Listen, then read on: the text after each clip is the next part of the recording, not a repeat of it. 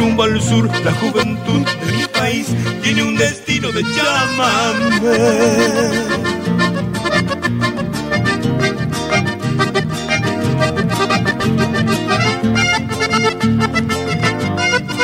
7.58 en la República Argentina, en línea a esta hora de la mañana.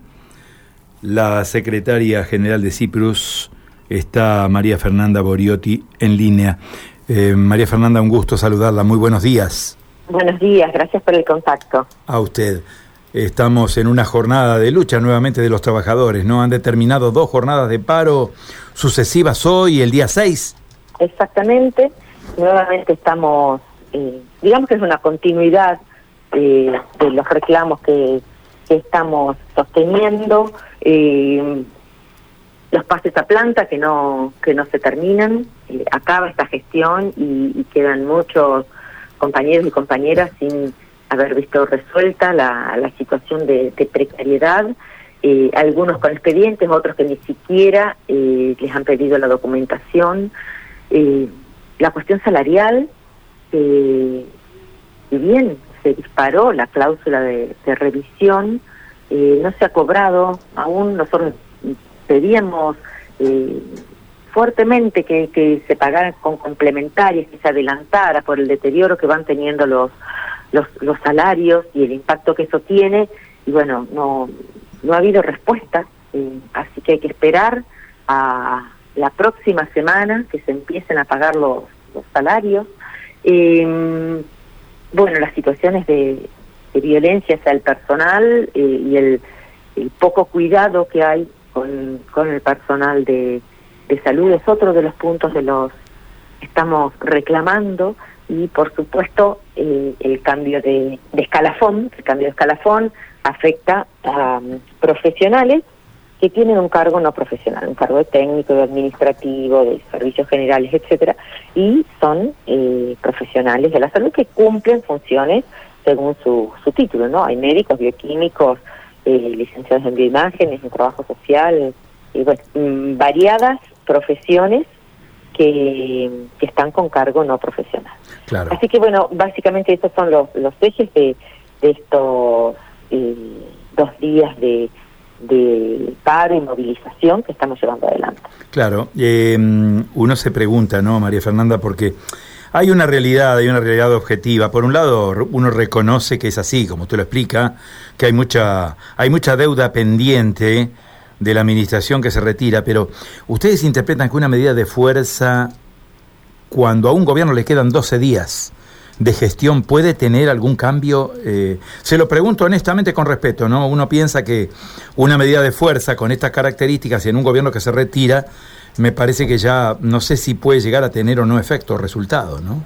Mira, siempre hay algún algún efecto y algún resultado. Los pases a planta es algo en lo que se está trabajando y eh, que sí eh, la gestión que, que sale eh, tiene un, mínimo de, empatía, un mínimo de incluso de respeto por el trabajo que ellos mismos han, han hecho y que han, han llevado adelante, uno lo que pensaría es que pueden eh, agilizar y pueden eh, dejar algo más resuelto. Así lo tenga que firmar la próxima gestión. Porque acá hay cosas que sin duda va a firmar la próxima gestión, pero que las tiene que dejar en condiciones esta gestión que sale. Entonces, eh, una cosa es que, bueno, me voy el 10 de diciembre y no hago nada más, y otra cosa es que eh, se dispongan realmente a, terminar algunos de, de los expedientes que se están armando y, a tratar de mejorar eh, las condiciones de algunos de los trabajadores que han estado bajo su órbita. Así que sin duda eso, eso creemos que tiene, que tiene impacto.